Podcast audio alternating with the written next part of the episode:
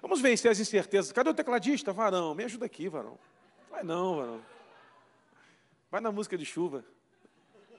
Você que está online aí, meu irmão, a gente pediu pela manhã e agora de novo, não deixe de curtir a live, compartilhar com os seus contatos, passa para frente aí esse culto. Você que não veio pela manhã, assista o culto da noite, da perdão, você que não veio pela manhã, assista esse culto que tivemos pela manhã, palavra especial saindo do cativeiro, vai abençoar muito a sua vida. Amém? Abre comigo João capítulo 6, a partir do versículo 1. João, Evangelho segundo escreveu João, capítulo 6, a partir do versículo 1. Isso, você pode começar a procurar aí, vai aparecer na tela, mas eu vou começar a ler aqui.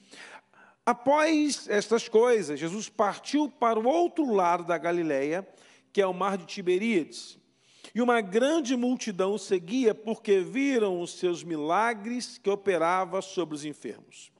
Jesus subiu ao monte, assentou-se ali com seus discípulos, e a Páscoa, a festa dos judeus, estava próxima. Então, levantando os olhos, vendo uma grande multidão que vinha ter com ele, disse a Filipe: Onde compraremos pão para esses comer? E aí Filipe respondeu, disse isso para pôr à prova, porque ele bem sabia o que fazer. Então Filipe respondeu, dizendo: duzentos drenários de pão não são suficientes para que cada um come um pouco deles. Dele. Jesus perguntou aonde comprar.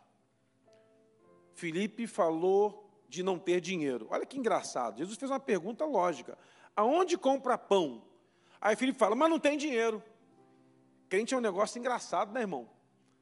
Crente é esquisito. É só responder aonde compra. Sabe por que Jesus perguntou a Filipe? Porque Filipe era daquela região. A responsabilidade de saber o local onde tem pão para comprar era dele, não seria de quem morava longe dali.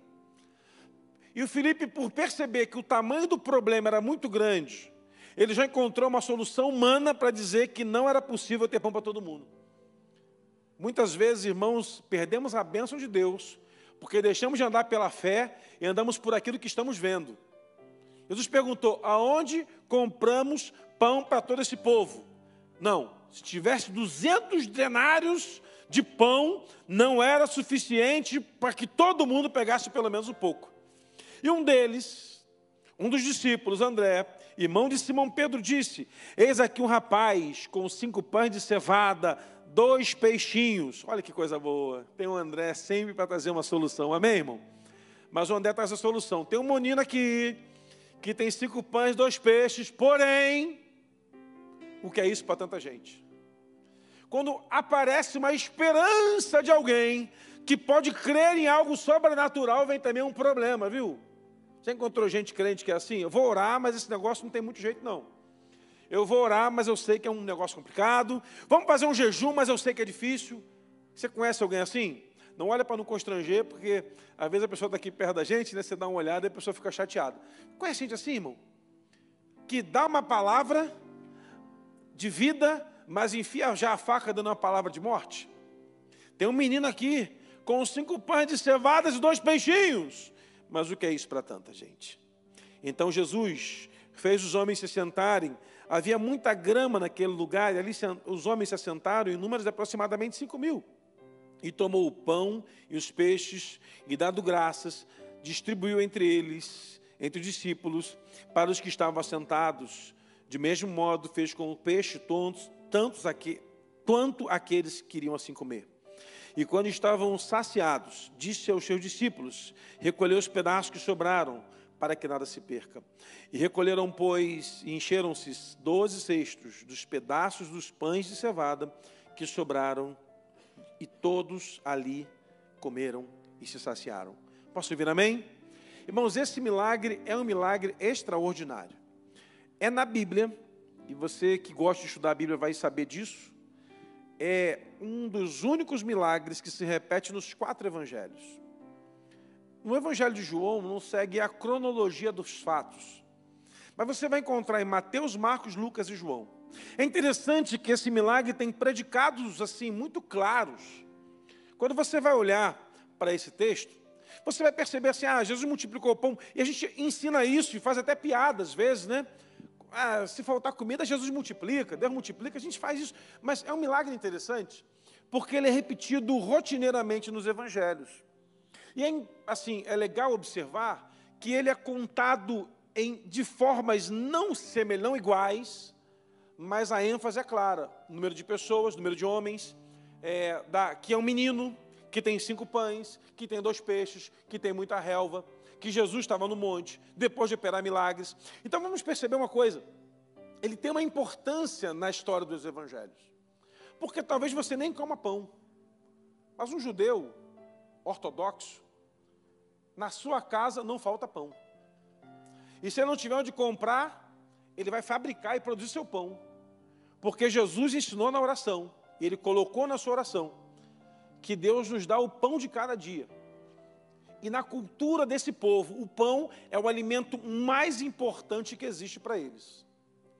Jesus poderia multiplicar ali outras coisas, poderia orar para cair pão no céu, mas é interessante que nesse milagre, ali uma multidão reunida, que vai atrás de Jesus para comentar e ver os milagres que estão acontecendo. Jesus ele operou sinais e maravilhas e atravessa para o outro lado, e a multidão, depois que vê o milagre, ela vai atrás. Naquele livro, Conhecendo Deus, Fazendo Sua Vontade, que durante muitos anos eu estudei esse livro com um discipulado, lá quando eu ainda era seminarista, lá na época o pastor Sebastião, antes de me consagrar pastor, esse livro foi estudado, e nesse livro tem um capítulo que diz que as pessoas vão aonde Deus está agindo. Então Deus operou milagre, Deus operou milagre, mas ele recebe a notícia de que mataram João Batista. E ele está triste. Eu imagino que ele está assim, com seu coração introspectivo. E ele sai um pouco do foco de tantos milagres e vai lá para o meio do monte, onde ninguém perturbaria a sua mente, senta ali, está sozinho, e vai com ele os discípulos, e começa a chegar a multidão, a multidão. Jesus não tem tempo de descanso, está ali é, naquele momento em que havia uma conexão entre ele e João, porque João foi aquele que preparou o caminho para o ministério de Jesus começar, e naquele momento ali difícil, chegam pessoas para serem abençoadas. Você percebe, meu irmão, que ninguém está livre de passar dias maus. Ninguém está livre de receber notícias ruins. Jesus recebeu uma notícia ruim, mas ainda assim há uma multidão que está indo atrás dele para ver milagres. E é interessante, mataram João, foi decapitado. Mas os discípulos estão assim apaixonados pelo que viveram, pelo que viram. E eles vêm contando os milagres. Olha, o, ouvi um paralítico andar, eu vi um cego enxergar, um surdo ouvir, o mudo falar. E assim que João está sendo para ser, preparando para ser sepultado, há doze homens que estão sendo levantados para uma grande obra que Jesus está lhes preparando. Então entenda uma coisa, irmão. O diabo pode vir com uma notícia triste para o seu coração para destruir as bases do seu ministério mas o Senhor tem sempre uma palavra nova de revelação para começar um novo tempo na sua vida e novas pessoas Ele vai colocar à sua volta para abençoar você em nome de Jesus. Entendeu isso, irmão? Assim que chega a notícia da morte de João, ele consegue olhar e ver 12 homens que já estão vibrando com os milagres que ele está fazendo. Mas é engraçado que esses 12 homens são homens inteligentes, preparados, maduros, mas não exercitaram ainda a fé. O problema está na falta do exercício da fé desses doze homens. Jesus ele pega o pão, ele pega o menino, e eu começo a perceber, irmãos, que há detalhes que o milagre apresenta. Eu vou contar um de cada um. Estou com tempo. Dá tempo, dá tempo. Amanhã você está folgado. Dá tempo. Vamos ficar aqui. Há detalhes desse milagre que tem que compartilhar um por um. Mas observa aqui. O texto fala que havia uns 5 mil homens. Então, quando a Bíblia faz referência de homem, era no mínimo casado. Solteiro não chamava de homem. Menino era mancebo, ou jovem, mas o homem era casado. Então, se haviam 5 mil homens casados, a gente acredita que haviam também 5 mil mulheres. É a conta que a gente faz aí, né? Então dá 10 mil. E aí você faz a conta mais ou menos aí de que cada judeu tem na média de cinco filhos. Árabe tem menos, tem mais. Árabe tem mais. Você teve quanto, Calixto? Você é um árabe, mais ou menos, né? Mas é bastante. Imagina, vamos colocar na média de dois como pastor aqui para cada um. De 5 mil, a conta salta para 20 mil pessoas. Você faz uma conta básica de que uma pessoa com fome come em média meio 500 gramas de comida e multiplica isso por 20 mil pessoas, numa conta rápida dá 10 toneladas de comida, irmão. Mas eu não estou falando de gente normal, estou falando de crente. Fechar contato do buffet. Vai ter casamento, casamento, vai ter quanto? 200 pessoas, é legal, e vai ter bobejinho, sei que lá e tal, dá quanto? 50 mil. Ah, o povo da igreja, 70 mil. Por quê? Porque o povo da igreja eu sei como é que é, irmão. Eu sou crente há 30 e tantos anos, irmão. Imagina aquele povo comendo, saciando-se, comendo aquele pão. Você percebe que de cinco pães, 20 mil pessoas pela minha conta, que é o que todo mundo usa, como teologia básica de contabilidade, porque eu creio que era mais. Comendo, se alimentando e se saciando. Irmão, crente saciar com comida de graça, irmão, não come só meio quilo. Faz um churrasco na sua casa e me leva lá e fala, pastor, não precisa trazer nada eu já vou dois dias sem comer antes. Já vou entregando jejum de uma semana. Agora imagina, irmão, aquele milagre. Todo mundo se alimentando, comendo, uma festa. Mas Jesus, antes de operar o milagre, ele organiza. Porque Deus não opera milagre no meio da bagunça. Diga comigo, Deus não opera milagre no meio da bagunça. Pastor, eu quero um milagre financeiro. Como é que está a sua vida financeira? Está bagunçada? Você é dizimista? Você é ofertante? Você celebra os missionários, você contribui. Não, milagre vai demorar um pouco. Quero milagre no meu casamento. Como é que está teu casamento? Está uma bagunça. Meu namoro, pastor, eu quero casar. Como é que está o seu namoro? Está uma bagunça. Organização, percebe? Jesus manda que todo mundo sente, todo mundo senta, todo mundo, todo mundo sentadinho. Tem que sentar todo, quando tiver um em pé, ninguém come. Sentou todo mundo, organizou. Porque se está na bagunça, alguém vai falar assim: ó, eu vi um menino dando um pão lá, deve ser fornecedor da distribuidora de pão. Então ele trouxe pão para todo mundo, está tudo organizado. O menino trouxe, em. Não, não, não, não. Não vai dar glória ao menino que entregou o pão, porque ele entrega o pão e senta. Ou assim, ó, eu vi que lá os discípulos estavam lá conversando com Jesus, e alguém trouxe o um negócio dos pães aí, e foi o menino que fez o milagre. Para que o milagre seja atribuído ao Senhor, organize a sua vida. Organize, coloca a casa em ordem. Coloca a família em ordem. Coloca tudo do jeito certinho. Organiza da maneira que você precisa se organizar. Coloca tudo certo. Para, abandona a prática do pecado. Para de falar mal dos outros na sua casa. Aleluia. Amém. Glória a Deus. Eu me lembro, irmãos, de uma pessoa que veio, pastor, os meus filhos não vêm para a igreja, eu, eu não sei o que eu faço. Falei, para de falar mal de mim que eles vêm. Ah, pastor, só fala a verdade. Então, fala só com a esposa, longe das crianças. Porque eu me lembro que eu fui uma vez, eu tenho uma história, uma lenda urbana, né? Eu sei que não é verdade isso, mas que o pastor foi visitar uma família e chega na casa e tem um menininho assim, muito ousado, olhando o pastor assim de lado, de outro, e, e, e a família incomodada. E pastor, o que foi, menino? É que minha mãe falou que o senhor tem duas caras, pastor. Aí eu, eu não estou entendendo. Então, é, é um problema, irmão. É, faz sentido, olhar dos dois lados, duas caras, então não dá certo. Imagina, irmão, aquela família ali sentada, olhando para Jesus agora, e ele pega o pão e dá graça. Senhor, o pão é seu, está aqui. Mas o homem de maior fé naquele ambiente, depois de Jesus, é um menino. Que ele poderia entregar um pão apenas para a operação de um milagre. Porque Deus não precisa de cinco pães para fazer o um milagre. Ele entregar um só.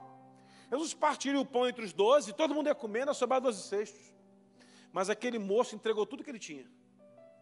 Ele pega seus cinco pães, preparado por alguém que trouxe para ele, está aqui o pão, sua mãe, seu pai, ele entrega tudo na mão de Jesus, senta no chão, e agora ele que tinha tudo vai depender completamente do Senhor.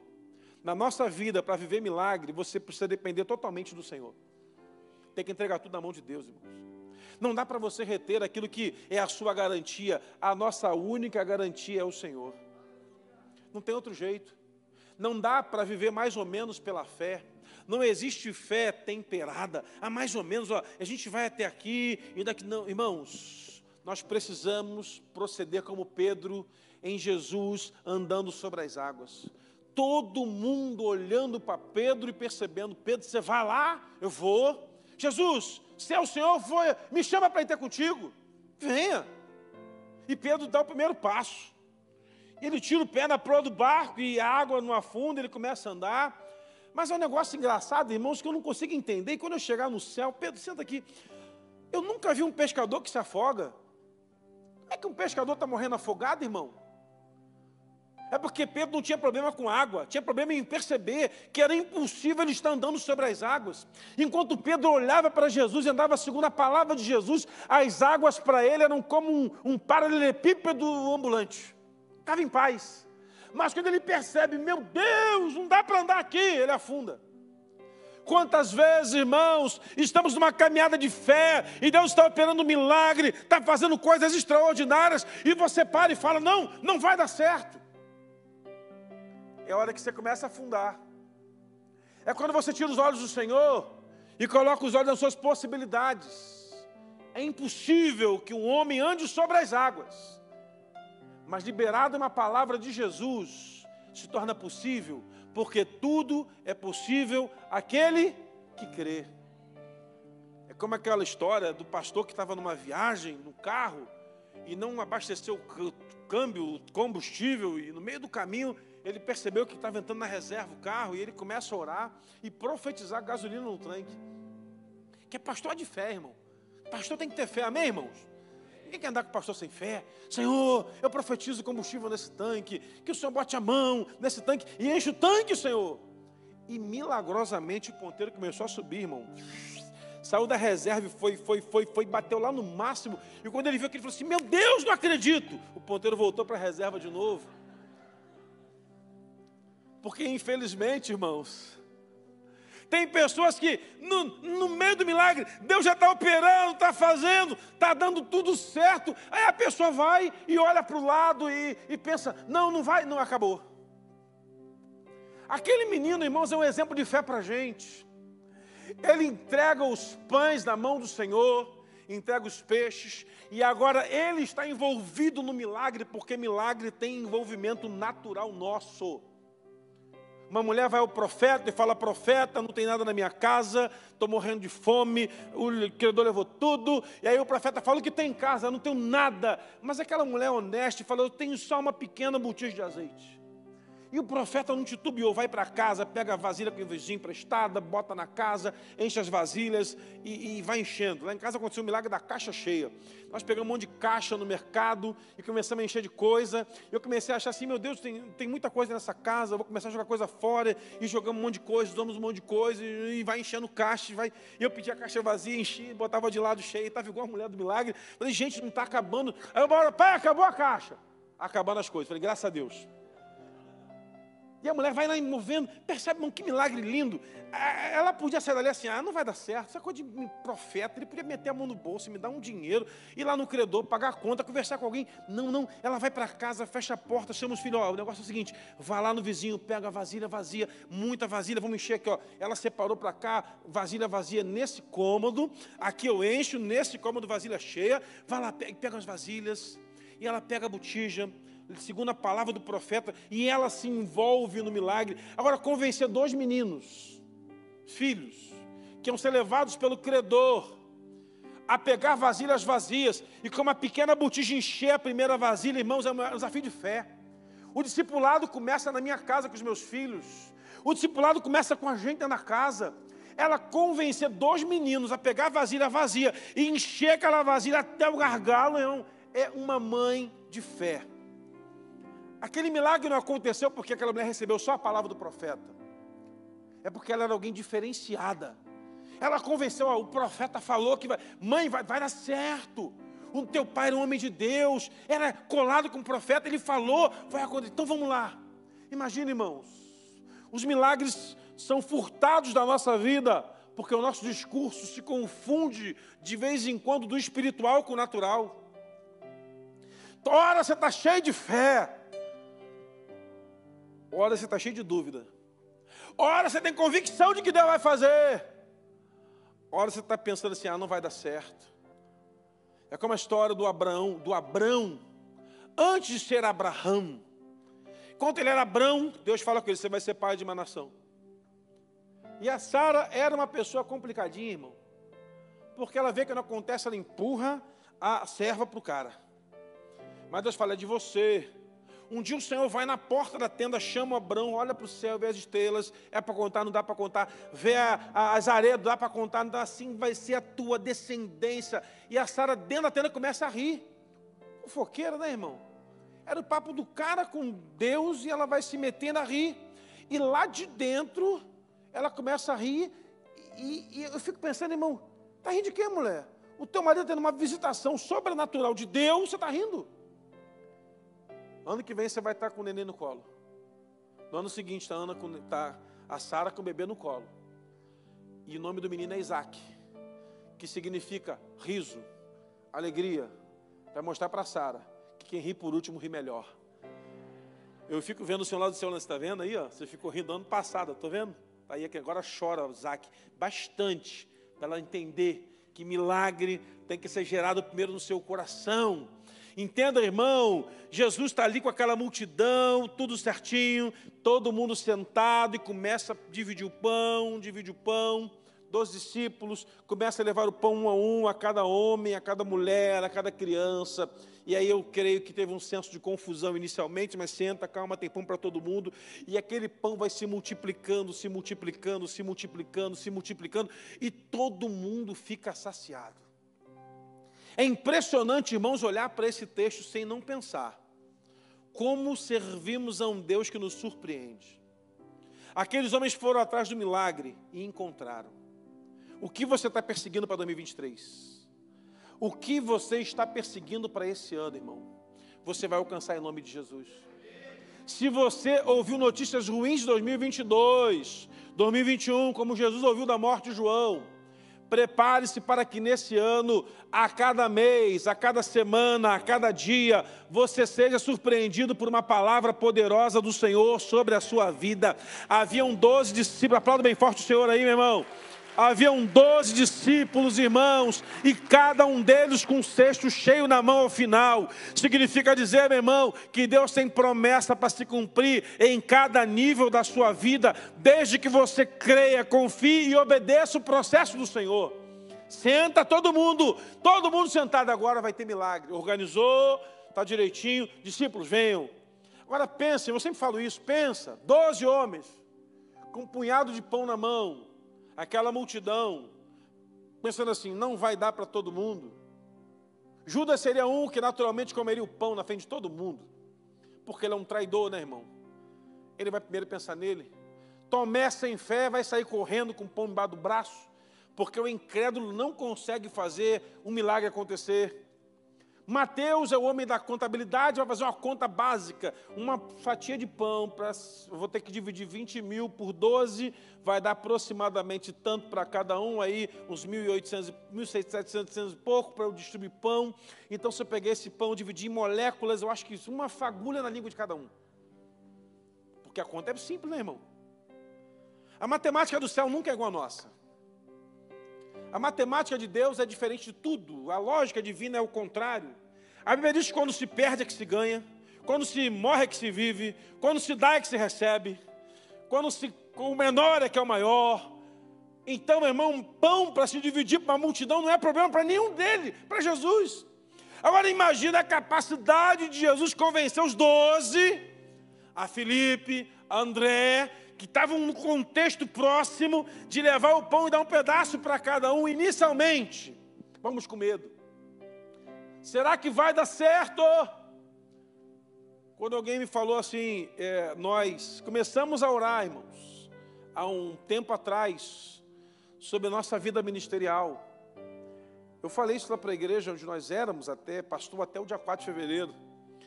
É, a nossa oração era, Senhor, a pandemia foi muito castigadora para pastor. A gente cansou muito, foi muito difícil. Terminamos 2020, 2021 esgotados, assim, 2021 esgotados. E começamos a perceber que Deus queria fazer alguma coisa, mas eu parece que eu não queria ouvir. E aí é interessante que nesse tempo a gente começa a orar sem ninguém saber. Aí já está a mulher orando também. Os filhos já estão começando a perceber alguma coisa. E nós começamos a orar ao Senhor. E quando, 1 de setembro, Deus me deu uma palavra muito clara de que eu tinha que deixar a igreja lá. Esse negócio de doido, irmão. Eu até imaginava que isso poderia acontecer, mas eu só não acreditava que aconteceria. E agora o que vai ser, pastor? O que vai ser, Senhor? E daqui para frente? Eu estava ouvindo uma pregação, e o pastor diz o seguinte: quem anda com Deus nunca vai se sentir desamparado. Pronto. Já peguei essa palavra para meu coração. Quem anda com Deus não vai se desamparado. A gente tem um hábito, irmão, de achar que Deus ele se atrasa, ele se esquece, de que ele dorme. Em toda a Bíblia tem versículos que contrapõem essa ação de falta de fé nossa. Em toda a Bíblia há um contraponto à nossa incredulidade. A única coisa que eu aprendi, irmãos, em todo o processo de pastor nesses 20 anos ministeriais são o seguinte: eu preciso decidir andar exclusivamente pela fé. Andar pela fé é uma decisão. É uma decisão. E parece que Deus vai colocando níveis cada vez maiores de fé para você tomar uma decisão de fé para andar nele. Um dia, irmãos, um tempo, a minha caminhada de fé era no ministério era para comprar saco de cimento. Comprar dois sacos de cimento para fazer uma laje, fazer um embolso, consertar. Passado-se um tempo, a caminhada de fé foi para construir um templo que gastamos mais de um milhão de reais. Há dez anos atrás, há 12 anos atrás. E a nossa caminhada de fé, ela vai mudando proporcionalmente. Então eu creio que agora a caminhada de fé vai ser para gastar 150 milhões. Amém. Demorou, né, Barão? Acho que eu tenho que aumentar essa fé, hein? Deu um delay, é o delay da internet, né? Sabe o que é interessante, irmãos? A vida do crente precisa subir de nível. Os discípulos viram Jesus multiplicar pão lá na frente e viram enfermos sendo curados. E esses homens que viram doentes mortos ressuscitarem, viveram um nível de estágio tão sobrenatural que a sombra do Pedro curava as pessoas por onde ele passava não dava tempo de colocar a mão, então pegavam o enfermo e colocavam debaixo da sombra. Fica imaginando, irmãos, que loucura era Pedro andando pelas ruas de Jerusalém. Pedro está tá na rua, pega o doente, pega o doente, pega o doente, corre para a rua. Onde é que está Pedro? Está em qual rua? Está ali. Sobe lá e bota o doente na sombra dele. Uma caminhada de fé, irmãos, nos leva a níveis maiores. O problema é que nós não aceitamos desafios maiores de fé na nossa trajetória. Nós aceitamos os desafios da vitória de hoje. Vencemos hoje, carregamos aquilo, está muito bom. Não, irmão, prepare-se. Deus vai levar a sua caminhada de fé para batalhas maiores e você será vitorioso em nome de Jesus. Um dia Davi matava urso, outro dia Davi matava leão, outro dia Davi matou gigante, em outro tempo Davi dizimou exércitos, porque ele era o homem que andava segundo a vontade de Deus. Jesus está ensinando para aqueles homens assim: olha, fiquem tranquilos, fiquem calmos, vai todo mundo ser alimentado. Mas por que, Senhor? Porque eu estou aqui. O ambiente onde Jesus está, os milagres precisam acontecer. Aí o que a gente faz na nossa casa?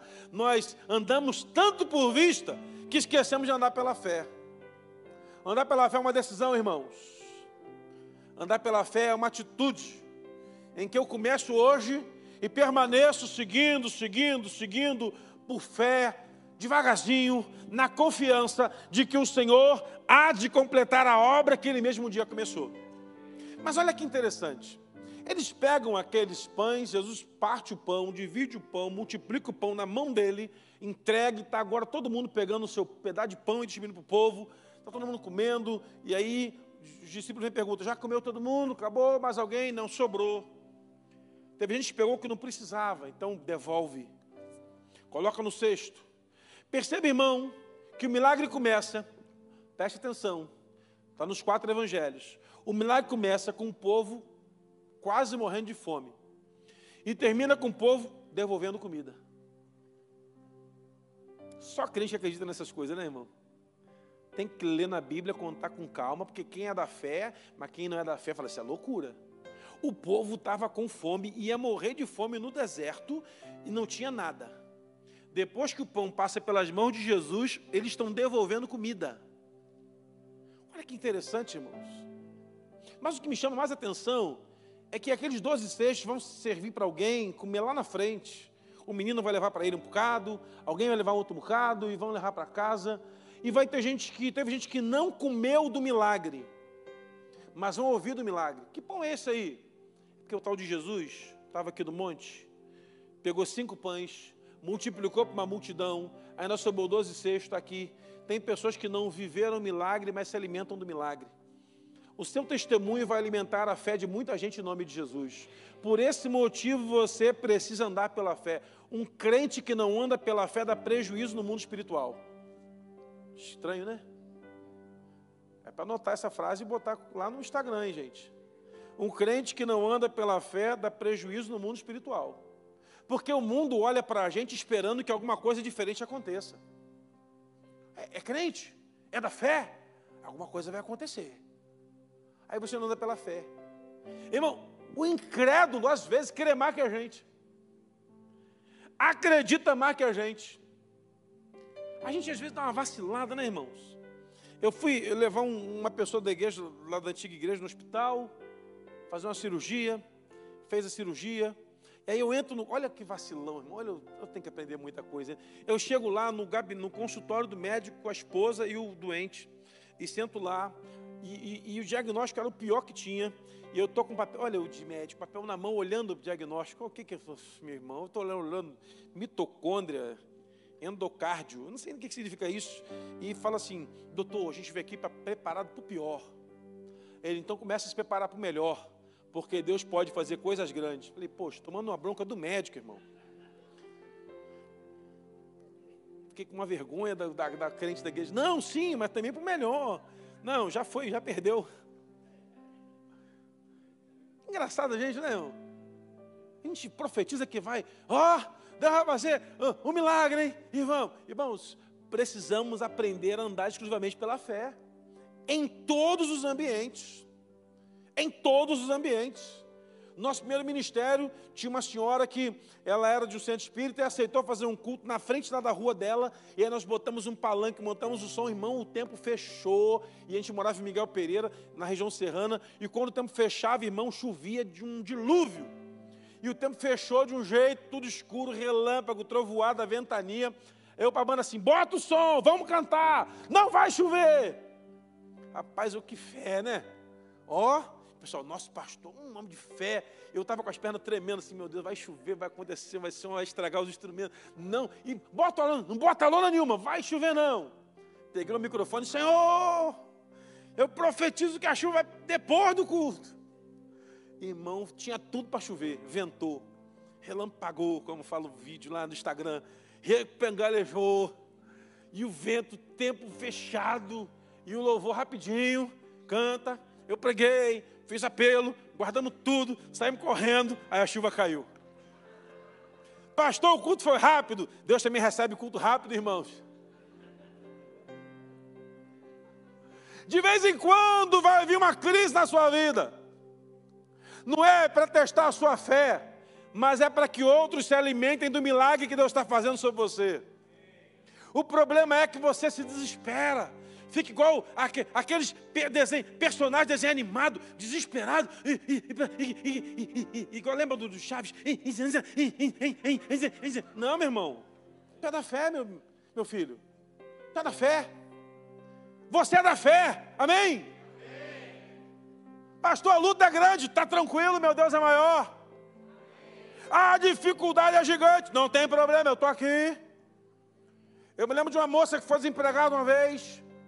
Chegou lá no gabinete, pastor, eu fiquei desempregado, vim trazer uma oferta aí para a construção do templo e tal. E eu falei, meu Deus, essa moça desempregada quer casar. Orei por ela, quando eu acabei de orar, ela falou, pastor, eu sei que o Deus que eu sirvo é um Deus que tira emprego ruim para dar um melhor ainda. Falei, e é assim mesmo, minha filha, vá lá, hein? E quando ela se ajoelhei, falei, Senhor, eu queria ter a fé dessa moça. E a partir do então, passei a orar assim. Alguém quando chega, pastor, eu estou desempregado. Então prepara que Deus tem coisa maior para a sua vida, meu irmão. Deus vai tirar o bom para colocar o excelente. Porque se eu não for a voz profética sobre a vida do povo, quem vai ser, meu irmão? Se nós líderes não formos a voz da boca do céu para declarar transformação sobre essa comunidade, essa terra, quem fará, meu irmão? Não tem jeito. Então, nós precisamos decidir pela fé. E andar pela fé, meu irmão, Paga-se um preço altíssimo, mas recebe-se recompensas extraordinárias. Eu fico olhando, irmãos, aquele menino se levantando, comendo aquele pão, todo mundo alimentado, os discípulos olhando, e aquelas pessoas que foram até Jesus por conta dos milagres que ele fez do outro lado do mar, estão ali agora se alimentando de um novo milagre, porque Deus tem preparado milagre diariamente para a vida daquele que crê. Eles têm pessoas, irmãos, que só andam por milagre, só andam por fé. Tive os relatos dos missionários aí, pastor Calixto poderia explicar para a gente melhor isso. Tem missionários, irmãos, que testemunham coisas assim, que, meu Deus, não é possível que. É. São milagres que aparecem, que acontecem, que nos surpreendem. Eu fico pensando, Senhor, como é que a gente consegue? É Deus de milagre.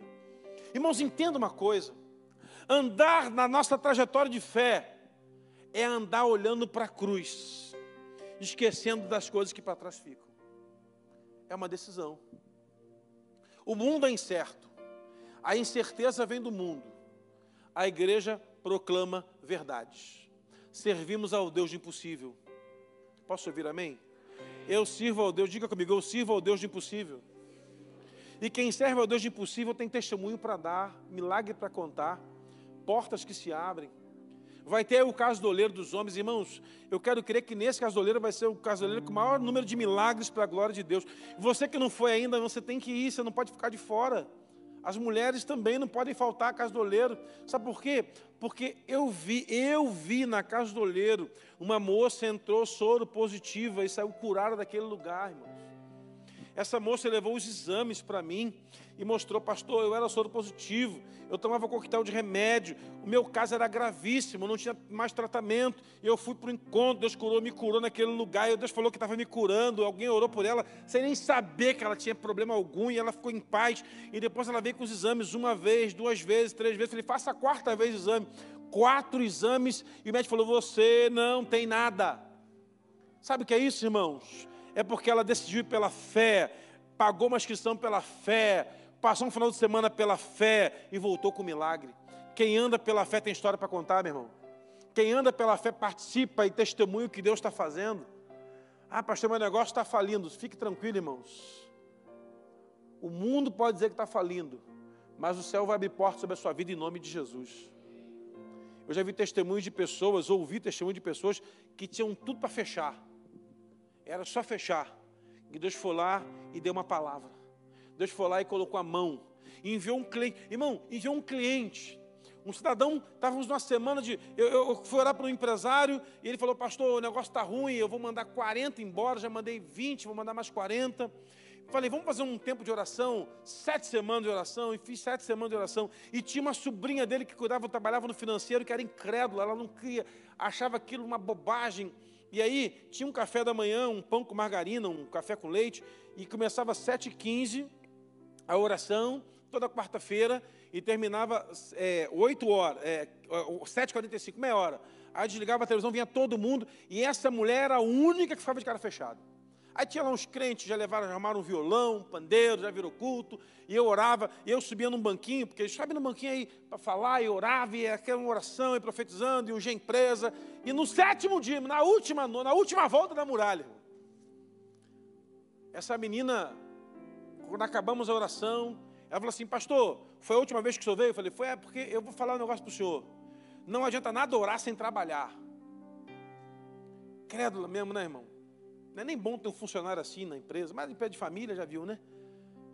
E eu falei assim, Deus vai surpreender a você, não é a empresa não. E essa moça foi para o escritório. Duas horas depois, o dono da empresa liga. Pastor, dá para você passar aqui? Pastor, aconteceu um milagre. Aí eu falei, o que foi? um cliente, que foi nosso cliente por cinco anos, há três anos não nos pede nada.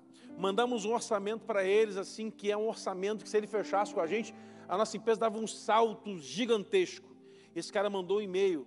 Enquanto a gente estava aqui orando, 7h45, recebemos um e-mail dizendo que eles estavam aprovando aquele orçamento e já estou precisando contratar 20 pessoas de volta. Vamos quitar as dívidas e a nossa empresa voltou a ter fôlego financeiro. Eu olhei para a moça e falei, viu, incrédula? O que, é que eu falei para você? Eu acho que tem que fazer mais sete semanas aqui. E essa mulher ajoelhou e começou a chorar, porque ela ia ser demitida. Irmãos, as pessoas sentem na pele a dor da sua incredulidade, mas não é porque tem um Jonas do barco que ele vai afundar. Deus vai trazer testemunho de fé para que todos creiam que nós servimos ao Deus do impossível e Ele é poderoso. Ele é poderoso. Ele é poderoso. Irmãos, nós temos o direito de ouvir quem nós quisermos. Você pode ouvir uma pessoa incrédula, mas essa palavra não pode encontrar espaço no seu coração. Aprenda. A pastora Valnice Milhomes tem um livro, Orando na Palavra. É sensacional. Você deve comprar esse livro. Deve ser 20 reais na internet. Um livretinho. Que nos ensina uma coisa bem interessante. Toda vez que uma palavra de incredulidade chegar na minha vida, eu vou compartilhar a palavra do Senhor de fé no meu coração, para que essa palavra de incredulidade não ache raiz na minha vida. O que tem de gente, meu irmão, que guarda na sua vida palavras de incredulidade, palavras de destruição, palavras de morte. Às vezes vem no crente, às vezes vem de alguém que você até acha que é alguém cheio de Deus. Então, rebata com a palavra do Senhor. Eu fiquei pensando, irmãos, essa moça, sete semanas de oração, todo mundo ali orando, crendo, e ela incrédula. Deus precisou no último dia, no último estágio, no último momento, liberar uma palavra, liberar um e-mail para mostrar para aquela mulher que nós não estávamos ali com um trabalho em vão. A Bíblia diz que o nosso trabalho nunca será vão no Senhor.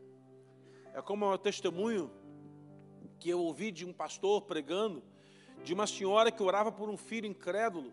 E aquele menino não queria saber do Evangelho, e a sua mãe morre, é sepultada. E no dia do sepultamento, aquele moço vai para o sepultamento da mãe e fica ao lado do caixão. E a igreja começa a fazer o pastor dar uma palavra, e os irmãos dão uma palavra, e começa a cantar o hino. E aí ele pede para cantar assim: a minha irmã, minha mãe cantava muito um hino aí do cantor, eu não sei. Aí falou mais ou menos e começaram a cantar o hino. E enquanto cantavam o hino, aquele moço começou a ouvir Deus falar com ele. É a última vez que você está vendo o corpo da sua mãe. Mas ela vai te encontrar na eternidade. E aquele moço, o pastor disse que ela baixou a cabeça, encostou a cabeça no, no, no caixão e fez a confissão de fé. E quando levantou a cabeça, falou assim: Pastor, posso falar? O pastor pode. Eu acabei de ouvir Deus falar comigo aqui.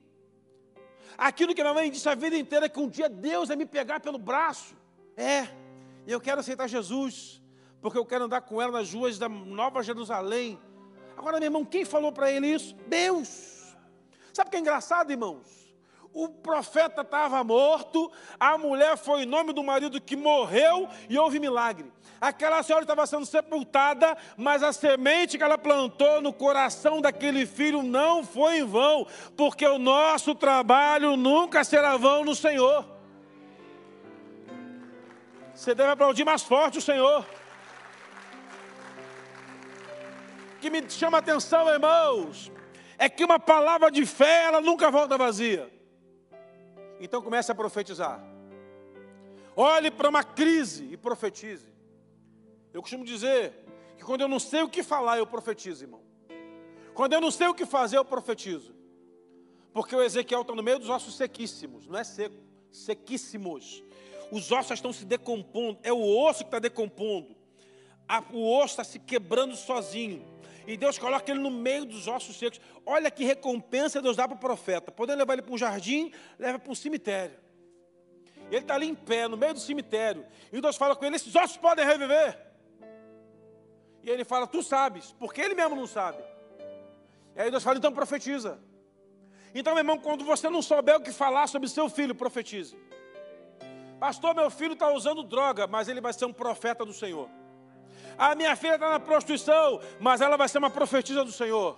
O meu marido é um alcoólatra, mas ele vai ser um diácono na casa de Deus. A minha mulher está perdida da vida, mas ela vai ser uma serva poderosa do Senhor. Aprenda, meu irmão, quando você não souber o que dizer, abra sua boca e profetize.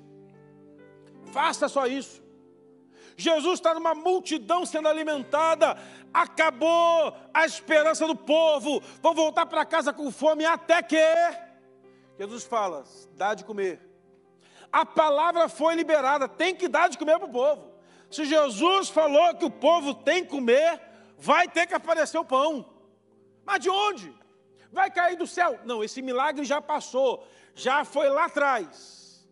Porque Deus sempre faz coisas novas na nossa vida. Jesus podia orar e falar assim: Pai, faz cair pão do céu aí, para alimentar essa multidão e começar a cair pão do céu. Qual a dificuldade para Deus fazer chover pão do céu? Já fez lá no passado, estava sendo deserto? Não, não. Hoje vamos usar o que temos. E o que temos? Aquele menino. Jesus perguntou para Filipe assim: onde podemos comprar pão? E o versículo seguinte, em todas as versões do milagre, diz assim: porque Jesus bem sabia o que ia fazer. Irmãos, aprenda uma coisa: o Senhor tem domínio do seu futuro, ele já sabe o que vai ser feito. Ele tem domínio do amanhã, ele já sabia o que ia fazer. Agora, por que, que não conta logo também, né, irmão? Fala a verdade. O que, que Jesus falou? Fica tranquilo que eu vou multiplicar o pão aí. Não, é suspense. Andar pela fé é emocionante, irmãos. Apóstolo Hermínio disse uma coisa interessante: quem vive no cristianismo não tem uma vida emocionante, está no cristianismo errado. Ser cristão é emocionante, irmão. É de tirar o fôlego. É como aquela roda gigante quando namorava a minha esposa, há muito tempo atrás. Vamos no parque, eu e ela. E só tinha brinquedo de criança. E eu era jovem, né? Não, tem uma roda, tem um negócio que gira assim, e ninguém ia naquele brinquedo, vai eu e ela. Entramos lá, vocês vão ir nesse mesmo? Vamos, e sentamos lá nós dois, fecha a cadeirinha, trava e sobe um guarda-chuva, sobe só nós dois, mas nenhum outro ser humano vivo. Subiu aquela guarda-chuva assim, e chegou lá em cima, ele começou a girar e girar, e eu comecei a fazer sinal para o cara parar, ele me dava tchau para a gente assim, para miserável, para, ele dava tchau, e o brinquedo girando, eu já tonto, meu Deus do céu, e segurando, agarrado na viva, ela agarrava e girava, e a gente dava tchau para o cara, acho que ele aumentava a velocidade, e descemos de lá assim, mas ela vai parar. Eu pensei que vocês estavam gostando, ninguém gosta desse demônio, não, cara. Joga esse brinquedo fora do parque. É emocionante, irmão. A vida com Deus é emocionante, é como aquela roda gigante, aquela montanha russa, que quando desce, a alma sai do corpo, mas depois ela volta. Eu não sei se já passou por esse brinquedo também, é assim.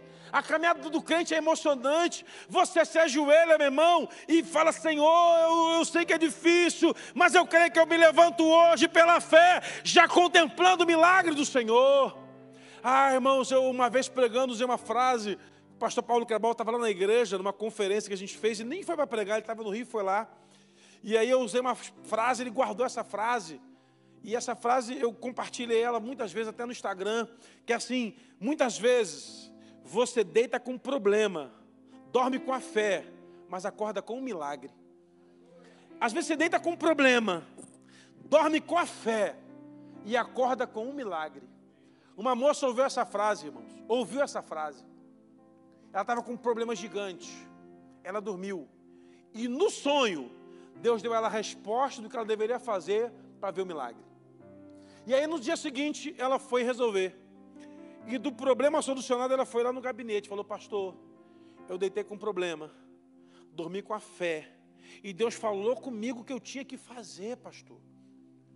Eu acordei com milagre. Hoje alguém vai deitar com um problema, mas vai dormir com a fé. E vai acordar com milagre amanhã, em nome de Jesus. Sabe por quê? Porque Deus procede assim. O Senhor nos surpreende. Quero que vocês coloquem de pé para a gente orar ao Senhor. Se coloque de pé, por favor. Fique em pé onde você está. Eu queria orar com você, meu irmão, nessa noite. Talvez você nos visita hoje aqui pela primeira vez, não é dessa igreja ou de nenhuma outra igreja. Mas eu queria orar com você nessa noite. Eu queria orar com você pedindo ao Senhor, Senhor, que esse momento conturbado que esse irmão e essa irmã está vivendo, não vai ser um momento definitivo na sua vida. Vai ser um momento de restauração da parte do Senhor em nome de Jesus. Porque o justo viverá da fé. Não tem outro jeito. A fórmula da caminhada do justo é pela fé. Eu queria que você curvasse sua cabeça, fechasse seus olhos, levantar suas mãos se você pode fazer isso, e começasse a orar, dizendo para Deus o tamanho da sua crise. E nós vamos dizer para a nossa crise o tamanho do nosso Deus.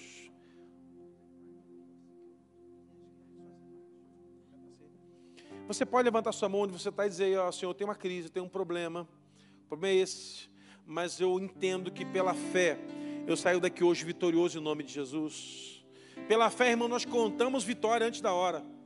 Pela fé, Josafá colocou um exército para guerrear atrás do, dos levitas cantando louvores.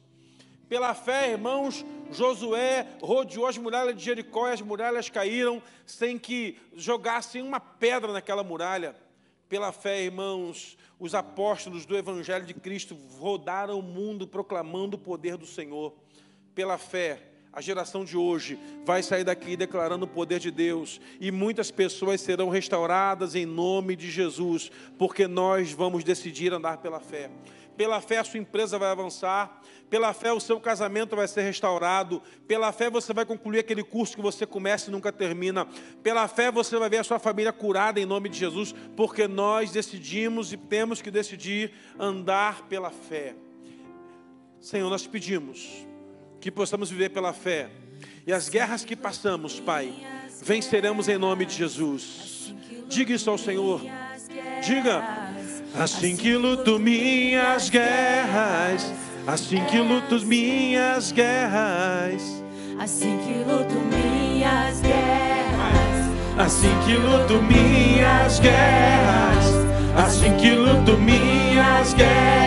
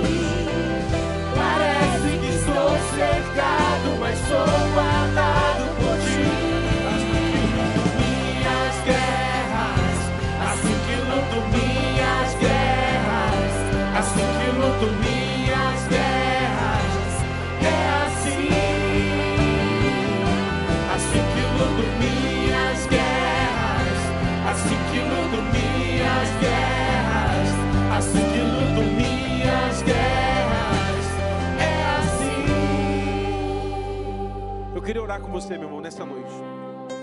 Eu queria fazer um convite a você pela fé, a mover do seu lugar até o altar do Senhor e se ajoelhar aqui e dizer para o Senhor o motivo da sua guerra e que nós vamos profetizar que o Senhor é cercado, o Senhor vai cercar aqueles que te cercam. Ainda que você não veja, o Senhor vai operar o milagre que nós precisamos. Somos uma igreja de sinal e milagres, e milagres precisam acontecer nessa noite. Então mova-se do seu lugar, venha até o altar do Senhor, se coloque de joelhos, apresente a Deus o tamanho da sua crise, mas diga para a sua crise também o tamanho do seu Deus. Diga, Senhor, a crise é essa. Parece que eu estou cercado, mas eu tenho convicção que eu estou guardado pelo Senhor. Eu estou guardado pelo Senhor. Eu estou guardado pelo Senhor. Se você está de joelhos, já recebeu oração, você pode se colocar de pé. Quem não recebeu oração ainda, permaneça de joelhos, que o intercessor vai até você. Assim facilita o nosso intercessor, ele vai até você. Se você está aqui hoje, irmão, está nessa peleja, sabe da sua luta, nunca esqueça o tamanho do seu Deus.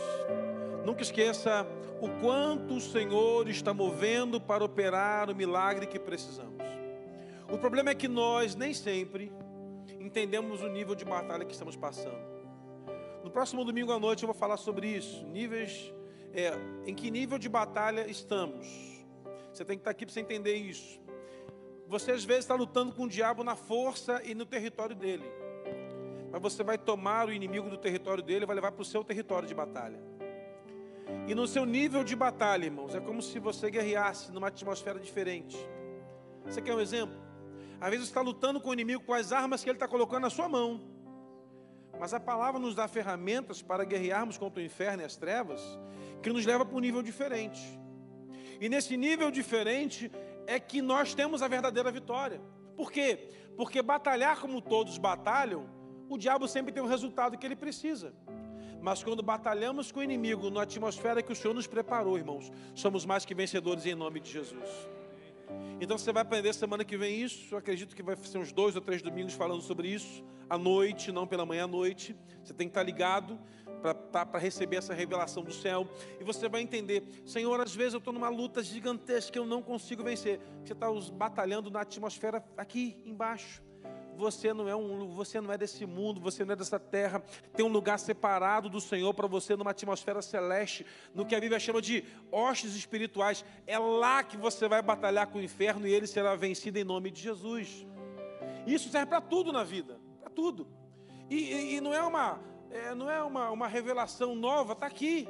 É que a gente às vezes entra na batalha que o diabo se propõe. Percebe, irmão, Jesus tinha lá um menino, cinco pães e dois peixes doze homens, uma multidão com 20 mil pessoas. Isso pela conta básica, podia ser 30, podia ser 40, dependendo do número de filhos de cada um. E ele organiza tudo, todo mundo sentadinho, e agora ele pega o pão, ele parte o pão, ele dá graça. Aquele pão sai da mão do menino, vai... Jesus pega cinco pães nas suas duas mãos, ele levanta. Ele pega os dois peixes e levanta, e quando ele levanta tudo aquilo, naquele momento, aquele pão não é mais um pão convencional, que saiu da padaria do seu Joaquim, do seu Manuel. É um pão que passou pelas mãos de Jesus. É um pão abençoado, consagrado e que tem um propósito: alimentar cada um que está sentado naquele lugar. O que passa pela mão do Senhor, além de ser abençoado e consagrado, multiplica e ainda abençoa. Você vai perceber, irmãos, que você que é dizimista fiel, com o que você ganha, você não consegue manter a vida que você tem, e você faz tudo na sobra. Sabe por quê? Porque a fidelidade é isso. Se você explicar para as pessoas é, isso, a pessoa vai dizer: puxa, você está dando para Deus 10%, para a igreja 10%. Se for para dar para a igreja, não dê, irmão, gaste com outra coisa. Se você dizima para o prédio, para hoje, porque não tem efeito nenhum. Mas se você coloca na mão de Deus, tudo muda, meu irmão, tudo muda. E é uma conta esquisita, né? Cinco pães multiplica para 20 mil. É umas contas que só Deus sabe fazer. É 300 homens contra tantos mil, cento e tantos mil são derrotados. É uma conta assim que a gente não entende. É um filho que o Abraão recebe e é pai de uma multidão. Deus ele tem as suas formas. Se for da forma convencional não dá certo. Mas da forma do céu vai acontecer. Então semana que vem vamos receber essa liberação do Senhor para vencer as batalhas na atmosfera espiritual. E sairemos mais que vencedores em nome de Jesus. Se você está aqui na frente, está entregando sua vida a Jesus, ou está voltando para o Senhor, levanta sua mão para a gente ver você. Alguém vai te abraçar. Se você está aqui entregando sua vida a Jesus, aqui, ó, aqui um casal aqui, ora com esse casal, por favor. Se você está aqui hoje entregando sua vida a Jesus, ou voltando para o Senhor, pega sua mão bem alta para a gente ver você. Ou aí no seu lugar, a gente quer orar com você, quer receber você. Nós queremos integrar você à nossa igreja. Eu estou chegando agora hoje, né? Estou chegando hoje aqui. E domingo, sábado que vem ter o culto de honra, no outro sábado tem o culto de posse. Mas eu quero dizer para você que aqui você vai ter uma célula para cuidar da sua família, um ministério de família para cuidar da sua família, cuidar dos seus filhos, cuidar da sua casa. E nós queremos fazer parte da sua família, da sua história, em nome de Jesus. Nós não queremos apenas ser uma igreja que você vai congregar, nós queremos fazer parte da sua história e queremos que muito breve você faça parte da história de outras pessoas e veremos essa cidade transformada para a glória de Deus, em nome de Jesus. E aquele seu parente que você fala assim: meu Deus, esse aqui é o mais complicado, será o que mais será abençoado nesse lugar, a parte da sua vida, em nome de Jesus. Quem quer nisso, aplauda bem forte o Senhor, glorifica o nome dele. Vá em paz, Deus abençoe sua vida. Temos culto, temos culto na sexta-feira de libertação, temos culto no sábado da juventude, domingo pela manhã, às dez e meia, né? Às dez da manhã, e semana que vem, às oito e trinta, noite. Vá em paz, que Deus te abençoe. Vamos declarando assim que eu luto minhas guerras.